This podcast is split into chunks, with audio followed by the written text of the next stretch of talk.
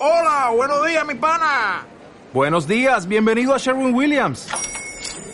¡Ey! ¿Qué onda, compadre?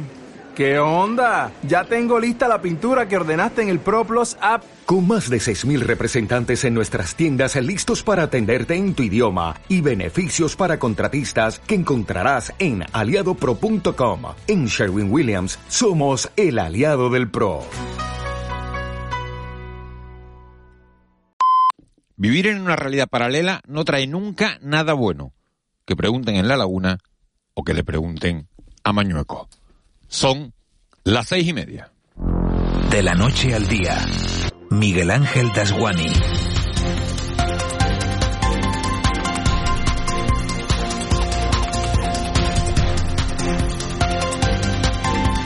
¿Qué tal? Muy buenos días. Son tan duras las imágenes de la pelea callejera que se vivió el fin de semana en La Laguna, en la zona del cuadrilátero, que la Junta de Seguridad ha decidido prohibir el acceso a la zona a menores y controlar también la entrada a la plaza a todo aquel que lleve botellas. La policía tiene claro que las agarradas se produjeron por ese cóctel explosivo, esa realidad paralela que suele generar la mezcla de alcohol y drogas. Sobre todo, Eva García, buenos días, cuando los consumidores son jóvenes, personas en plena edad de crecimiento. Muy buenos días, Miguel Ángel. Sí, en esa etapa de crecimiento tanto físico como emocional, porque la madurez juega un papel fundamental en todo esto y por lo que hemos visto todos en las imágenes que han corrido por internet, madurez no había demasiada para saber si esas medidas decretadas por la Junta de Seguridad son suficientes y para saber cómo se puede acabar con todo esto, hablaremos en la mañana de hoy con agentes de la policía, con las personas que actúan sobre el terreno, también para conocer qué pasa con estos chicos y chicas, los que participan en este tipo de acciones que hemos visto el fin de semana.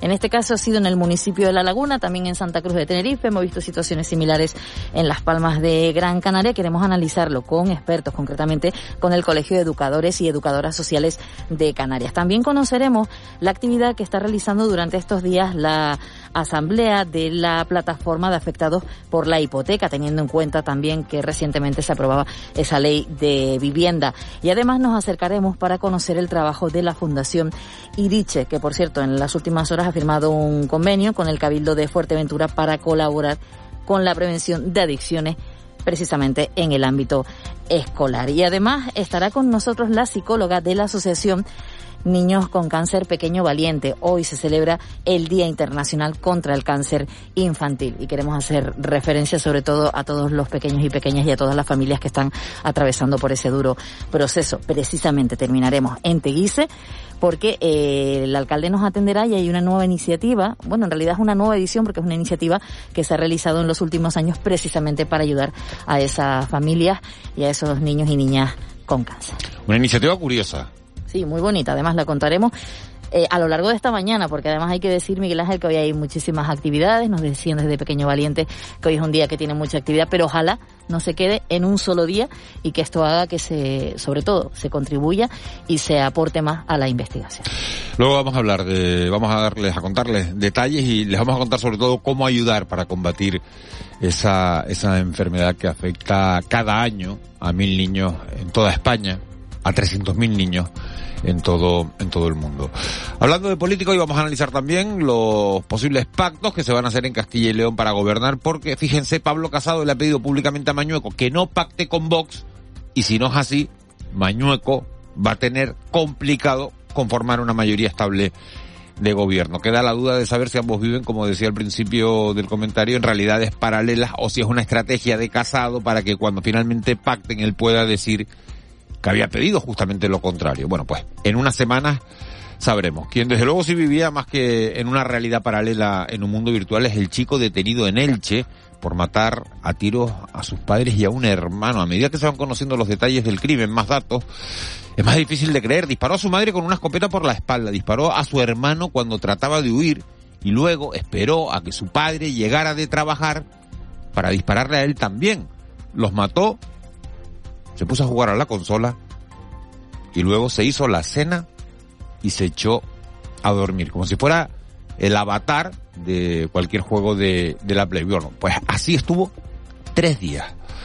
No tenía antecedentes de problemas psiquiátricos, así que una de las hipótesis que barajan los expertos es que no distinga entre el mundo virtual y el mundo real, pero también es para echarse a temblar que no haya signo alguno de arrepentimiento. Al ser menor puede estar un máximo de cinco años encerrado en un centro y otros tres en los que podrá salir pero va a tener que volver para pasar las noches. Como ven, mucho de lo que hablar en las tres horas de radio en directo que tenemos por delante, tres horas en las que vamos a estar muy pendientes de la actualidad para ir contándoles lógicamente todo lo que ocurra. José Luis Molina Moli está ya en el control. Cristian Luis en la redacción, lleva García en la producción. Enseguida se suman a este equipo Juan Manuel Betancourt y Ángeles Arencibia. Sobre las nueve y cinco, nueve y diez, se darán un salto por aquí el abuelo, Marita, y también Raúl García. Para nosotros sería un placer que nos acompañaran en este trayecto diario que nos lleva de la noche al día. Empezamos. De la noche al día, Miguel Ángel Dasguani. 6 y 35, vamos con los titulares que marcan la crónica de este martes 15 de febrero. Caja 7 te ofrece los titulares del día. Seis fallecidos y 598 nuevos casos de COVID-19 en las últimas horas en Canarias. Hay 73 personas ingresadas en las unidades de cuidados intensivos y 487 hospitalizados. Además, el archipiélago ha confirmado nueve casos positivos de la subvariante de Omicron que estaba en proceso de secuenciación. Se han notificado otras 136 muestras sospechosas. La pandemia precisamente ha agravado los problemas que ya sufría el Hospital Insular Materno Infantil de Gran Canaria. En una reunión mantenida con el consejero de Sanidad Blas Trujillo, los representantes del sindicato ASACA han pedido una mejor gestión de este centro hospitalario. El presidente de este sindicato, Jonay Morales, ha explicado, lo ha hecho en Canarias Radio, cuál será el siguiente paso a seguir si no se les da una solución adecuada. Nuestro plan de ruta, lo último que, hemos propuesto desde, desde ASACA, es eh, crear una, un referéndum en, la, en, la propia, en el propio complejo Chuimi, un referéndum en el que puedan votar libremente los trabajadores y expresar en, en las urnas si esta gerencia tiene que cambiar o no, si tienen que continuar los mismos o no. Así que ese en principio es el próximo paso que vamos a dar. En Tenerife, el Hospital de la Candelaria ha puesto en marcha una nueva área destinada a los pacientes de urgencias que ha permitido disponer de 24 nuevos puestos. El objetivo es mejorar tanto la estancia de los usuarios en este servicio como la eficiencia del mismo. El nuevo espacio además cuenta con 25 nuevas camas.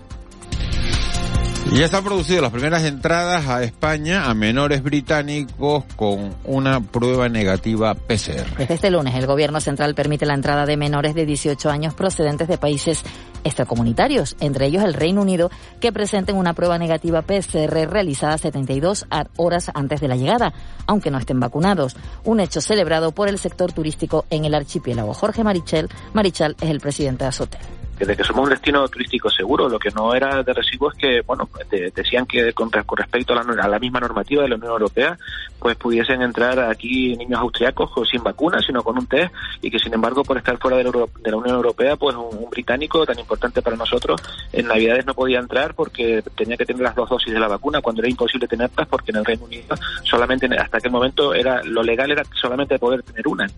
Vamos con más asuntos. El gobierno de Canarias y los municipios repartirán 78.000 cajas de alimentos entre las familias más desfavorecidas del archipiélago. El proyecto, mucho más que una caja, persigue promover hábitos de vida saludables, fomentar el sector primario y atender las necesidades básicas de alimentación. En esta primera fase se repartirán de forma semanal o quincenal entre otros frutas, verduras de temporada. Alicia Van es la consejera de Agricultura del Gobierno de Canarias. Fomento de hábitos saludables por un lado, una dieta mucho más sana y equilibrada, evitar muchas enfermedades, pero por la parte del sector primario podríamos incrementar muchísimo la producción de productos frescos en Canarias hasta 200 millones de kilos al año. Y vamos con esos incidentes que se producían en La Laguna, el ayuntamiento y la subdelegación del gobierno se comprometen a reforzar la seguridad en el cuadrilátero, que es la principal zona de ocio nocturno del municipio. Todo después de que este fin de semana se registrasen altercados violentos entre jóvenes. Para atajar esa violencia, la idea principal es recuperar el operativo de seguridad que ya se puso en marcha el pasado mes de octubre. Entre otras cosas, según el concejal de seguridad de este municipio, Alejandro Marrero, se restringe el acceso de los menores de edad al cuadrilátero. La zona del cuadrilátero vamos a, tener esos cuatro puntos de, entrada en los cuales vamos a filtrar el que no entre ningún menor, que no se entren eh, botellas ni bebidas alcohólicas que puedan después generar una inseguridad eh, en la zona, así también como cualquier elemento que puedan portar, que puedan generar eh, riesgo en la convivencia en la zona, pues vamos a, identificarlos y vamos a evitar el, el que entren. La verdad es que el dispositivo funcionó muy bien en el mes de octubre.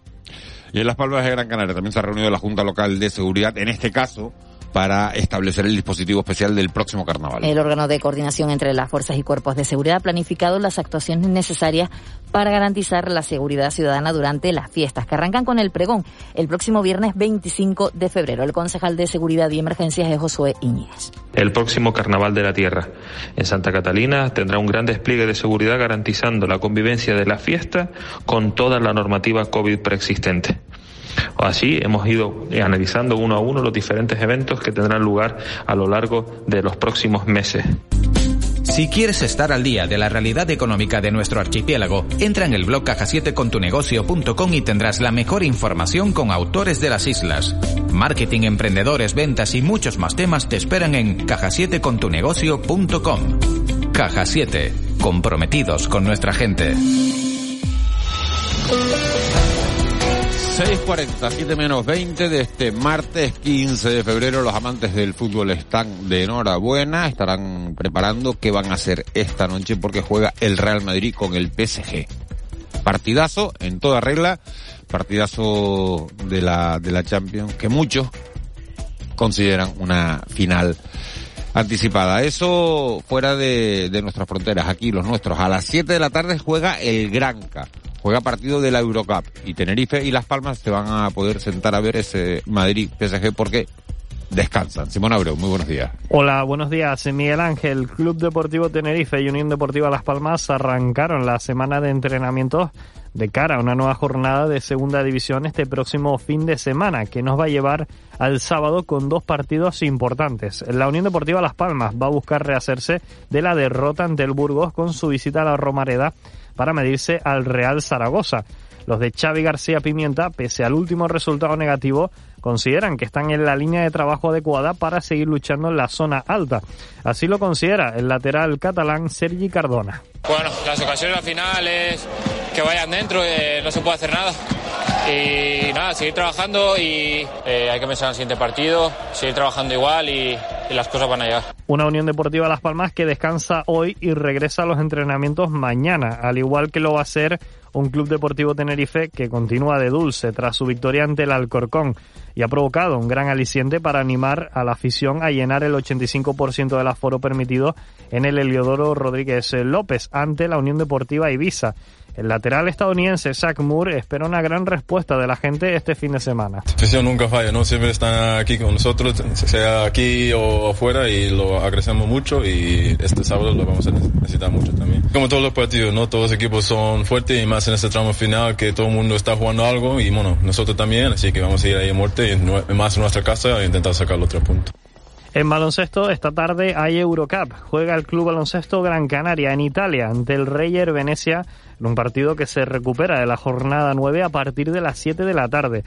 Y el Lenovo Tenerife ya está en modo Copa del Rey. Hoy hablará Chus Vidorreta en la rueda de prensa previa y mañana viajarán a Granada, donde arranca el torneo del CAO este jueves en cuartos de final ante Juventud de Badalona.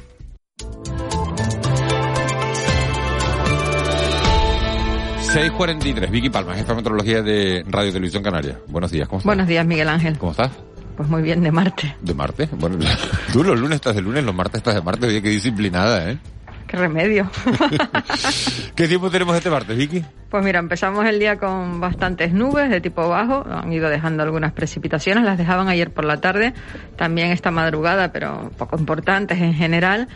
Y bueno, vamos a tener un día marcado por la presencia de esas nubes, irán llegando desde el norte acompañadas al alisio, serán más abundantes en las vertientes norte y este, en las islas de mayor relieve, aunque también veremos nubes a lo largo del día en Lanzarote y en Fuerteventura y se mantiene la posibilidad de que al menos en medianías del nordeste, yo diría que más bien ya esta tarde, pues volvamos a tener algunas precipitaciones de carácter débil. Las temperaturas son propias de esta época del año, hace falta alguna prenda de abrigo, especialmente en las medianías y en las zonas altas. Sopla el alisio, se va a ir eh, intensificando esta tarde, si a partir de mediodía el viento soplará con intervalos fuertes en el entorno de Lanzarote y Fuerteventura y también en los municipios del sureste y del noroeste, en las islas de mayor relieve. Algunas rachas pueden ser destacables, pero están dentro de los valores normales del alisio en las islas. Y en cuanto al estado del mar, pues al haber un poco más de viento, sobre todo esta tarde, pues el estado del mar no será bueno, pero dominará la fuerte marejada y eso implica pues series de olas en algunos casos en zonas costeras del norte y también de la vertiente este de las islas que puedan llegar a superar los dos metros de altura. Vicky, gracias. Nos hablamos en un ratito. Hasta luego. Buenos días. 6.44. Just let it slip. Yo. His palms are sweaty, knees weak, arms are heavy. There's vomit on his sweater already. Mom's spaghetti, he's nervous, but on the surface he looks calm and ready to drop bombs. But he keeps on forgetting what he wrote down. The whole crowd goes so loud, he opens his mouth, but the words Dicen las crónicas que salió el último y que como siempre fue el primero. over loud. Snap back to reality. Oh, there goes gravity. Oh, there goes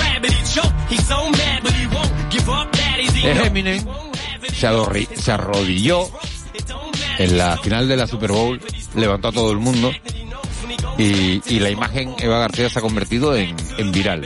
Sí, sobre todo porque hay polémica de si la NFL sabía o no que iba a hacer ese, ese gesto, que hay que decir que es un gesto que ya han realizado como jugadores de, de baloncesto importantes del año 2016 en señal, como decías, contra el racismo.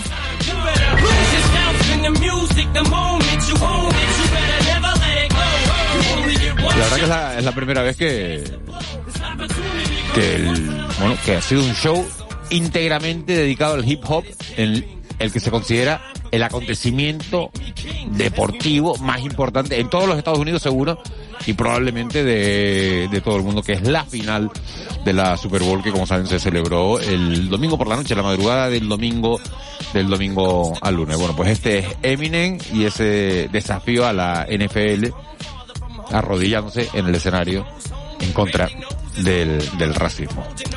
Here goes the cold water. Como homenaje ponemos hoy la, la canción. Vamos con las portadas de los periódicos. Sí, vamos a comenzar con el periódico La Provincia que abre hoy con la incertidumbre para 12.012 canarios que siguen en ERTE y es que los empresarios que no, eh, las empresas, perdón, que no reincorporen a sus trabajadores el 1 de marzo deben acudir a los expedientes previstos en la reforma laboral. La imagen de portada de La Provincia es la de una de las playas del sur porque las hamacas regresan a las playas del sur de Gran Canaria a golpe de GPS. ¿Por qué es esto? Bueno, porque Costas así puede revisar dónde están colocadas esas hamacas después de dos años sin hamacas en las playas. Pero la imagen no es solo de los primeros que empiezan a disfrutar de las hamacas, sino uno que directamente, un, señor que directamente no ha querido coger la hamaca, sino tirarse sobre la arena, eso sí, totalmente vestido, podríamos decir de forma coloquial, a gusto en esas playas. En este periódico también, entre las noticias eh, destacadas, el archipiélago identifica nueve casos de la subvariante de Omicron BA.2 y respecto al futuro de Canarias, la brecha con la Unión Europea será insalvable sin mejoras en educación y ciencia porque las universidades públicas de la región han instado a propiciar un cambio radical en las políticas para combatir la desigualdad, la pobreza y el fracaso escolar. También este periódico cuenta que 10.436 isleños con derecho a la ayuda de la dependencia siguen sin cobrar. En el periódico El Día, el Cabildo pide fondos para el tercer carril de los rodeos. La institución insular recurrirá al gobierno de Canarias y al Estado para obtener la financiación y ampliar el tramo entre Guamasa y los rodeos. La imagen de portada es de algunas de las autoridades, entre ellas el alcalde de Santa Cruz de Tenerife, viendo eh, lo que puede ser ese próximo hotel en la capital tinerfeña, un hotel que abrirá a finales de este año de cuatro estrellas y que será un espacio de descanso y de diversión Meliá, ¿no? en el corazón de Santa Cruz. Está en el antiguo Galerías Preciados. En el antiguo Galerías Preciados, en la calle San José, y un Hotel Meliá, Meliá que, que invierte con, con esa marca de Inside en, En la, capital en la calle. El Pilar. En la calle El Pilar, es verdad. La Laguna prohíbe a partir de este jueves la entrada de menores en la zona de ocio nocturno del cuadrilátero. En el Canarias 7, Canarias es la comunidad con mayor presencia de la Omicron sigilosa. La subvariante se detecta en el 8,7% de las muestras analizadas. Los casos activos bajan en 87.346 de golpe. En este periódico también las reservas turísticas se animan tras la apertura británica. El Estado que propone que Red Eléctrica prefinancie las obras del Salto de Chira hasta que funcione y la imagen de portada es para una empresa canaria, Aperitivos, Snack, que crece en Arinaga. Esta es la empresa que distribuye los conocidos munchitos y que va a crecer, va a invertir dos millones de euros en duplicar las instalaciones de una nueva nave. En el diario de avisos, la imagen de portada y el titular con el que acompaña esta imagen, que es la de una familia que está eh, sufriendo el cáncer desde hace ocho meses. Cuando diagnosticaron que Fabi tenía cáncer, el mundo se nos paró. En el Día Internacional del Cáncer Infantil, Alicia y José relatan a Diario de Visos la lucha de su hija de 13 años contra un raro linfoma, no Hawking, en el estómago, que va superando. En la imagen de portada, eh, los padres con Fabi y su hermana que llevan nueve meses, decía yo ocho, nueve meses luchando contra el cáncer. Hay un dato importante sobre el cáncer infantil ahora que lees esta noticia de, de portada y es que el 80% de los casos se supera. Estamos hablando de menores que hace décadas solo era el 15 o el 20% y ahora el 80% de los países desarrollados del cáncer infantil se supera. Así que es un mensaje positivo, un mensaje de esperanza en la lucha de esas familias que son auténticos héroes a la hora de, de luchar, por supuesto, los niños eh, contra el cáncer infantil. Mucha, mucha fuerza y mucho ánimo a todas esas familias. Seis muertos por COVID en las islas y nueve casos de Omicron sigilosa y se estudia ampliar varias plantas del Palacio de Justicia, esto en Santa Cruz de Tenerife. Prensa Nacional. En el país, Castilla y León se enfrenta al riesgo de bloqueo tras el 13F, esto por los resultados de las elecciones. La crisis con Rusia altera la agenda europea y la imagen de portada de este periódico es la de un portaaviones nuclear de Estados Unidos en el Adriático. Desde dentro, ese teléfono antiguo, como el que usábamos antes con los numeritos, un teléfono negro, eh, los, los prismáticos y de frente, pues todo da eso. miedo. Sí, Da sí. miedo la, la foto de ese, ese teléfono, esos prismáticos, la proa del barco de guerra Es que es como de otra guerra, ¿verdad? en el siglo XXI. Sí, parece que hemos retrocedido 50 años. Es lo que cuenta hoy el país, que también eh, señala en su portada que el obispo de Madrid apoya esclarecer los abusos en el pasado. En el periódico El Mundo, Casado ha querido ganar las generales antes de tiempo. Los varones lamentan el calvario que sufrirá Mañueco y ven con preocupación la negociación y la imagen de portada es para Pedro Sánchez. Dice silencio de Sánchez tras el descalabro. Cuenta el periódico El Mundo, que también habla de la situación de Ucrania que se planta ante Alemania y se reclama firmeza frente a Putin. ¿Qué es noticia hoy? Muy rapidito, el Congreso retoma los trabajos para la reforma de la Ley de Seguridad Ciudadana. También hoy se habla de la Ley de Cine que llega al Consejo de Ministros. En Canarias se hace balance sobre la gestión en las islas de los fondos europeos Next Generation y además hoy la consejera de Derechos Sociales comparece en comisión parlamentaria para abordar la atención a menores extranjeros. 6.51, vamos con la crónica económica. Economía en dos minutos. José Miguel González.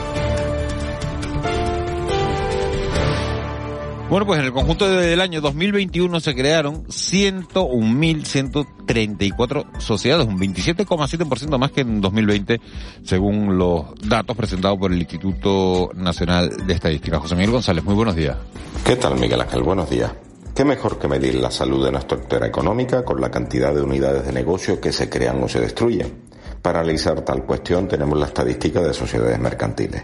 Esta nos indica que en diciembre del 2021 se crearon 8.394, un 9,4% más que en el mismo mes de 2020.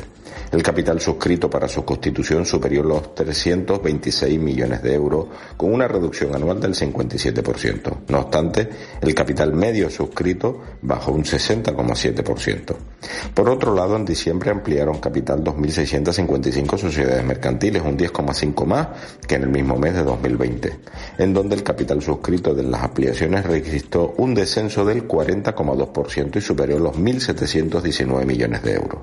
La otra cara de la moneda, es decir, el número de sociedades mercantiles disueltas, fue de 3.049, un 0,9% más que en el mismo mes de 2020. De estas, 82,7 lo hicieron de forma voluntaria, el 9,7 por fusión y el 7,6 restante por otras causas. Por actividad económica principal, el 20,4% de las sociedades mercantiles creadas en diciembre correspondió al comercio, el 16,7 inmobiliarias, financieras y seguros, mientras que en las disueltas el 20,9 también correspondió al comercio y el 17,9 a la construcción. Llevando el dato al ámbito territorial, las autonomías con mayor número de sociedades mercantiles creadas en diciembre fueron Madrid y Cataluña. Por el contrario, las que menos sociedades crearon fueron La Rioja y Cantabria. Atendiendo a las sociedades mercantiles disueltas, las que presentan los mayores números es también Madrid y la que menos Navarra. ¿Y dónde queda Canarias? Pues en el archipiélago se crearon en diciembre 297 unidades de negocio, lo que viene a representar un 3,5% del total, con un crecimiento anual de casi un 17%. En el capítulo de las disueltas, estas ascendieron a 134, lo que viene a ser un 4% del total, tras crecer un 13,6% respecto al año anterior. ¡Feliz día! Con C de Cultura. C Castro. Vamos con nuestra página cultural, concierto de la Sinfónica de Tenerife, la exposición Los Sueños de Fátima en la Casa Colón. Son algunos que nos trae hoy la página que elabora C. Castro. C, buenos días. Buenos días, Miguel Ángel. La Casa de Colón en la capital de Gran Canaria se transforma en una remota aldea berebera al borde del desierto del Sáhara gracias al proyecto visual Los Sueños de Fátima. Se trata de una muestra que se exhibe por primera vez en España, en la que la vanguardista Rosa Brugat ofrece una serie de fotografías, una instalación y también un audiovisual. La exposición se inaugura mañana miércoles. Y la Sinfónica de Tenerife ofrece el próximo viernes un recorrido por el romanticismo bajo la dirección del maestro Lucas Macía Navarro. El programa incluye obras de dos compositores claramente conectados por la influencia que el primero, Richard Wagner, ejerció sobre el segundo, Anton Wagner.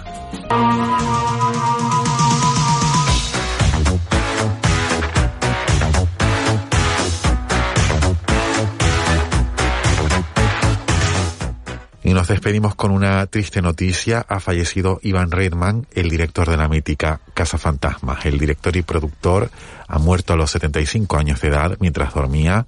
Reitman también produjo Desmadre la Americana y dirigió Los Incorregibles Albóndigas y El Pelotón Chiflado.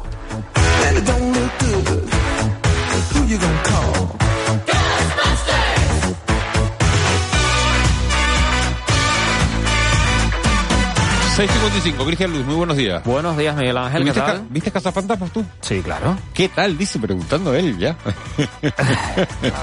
que soy Muy educado. ¿Viste Casa Fantasmas? Sí, sí, ¿Y sí, te sí, gustó? sí. Sí, me encantaba, de pequeño, sí, sí. Yo no, no recuerdo cuántas, eran varias, ¿no? O, o solo ¿Casa una. Fantasma? Una. Una. Ahora ahí dice que iban a hacer Ah. una versión, o la hicieron. Pues entonces que la vi muchas veces. Fantasmas fantasmas hay mucho. ¿Vos?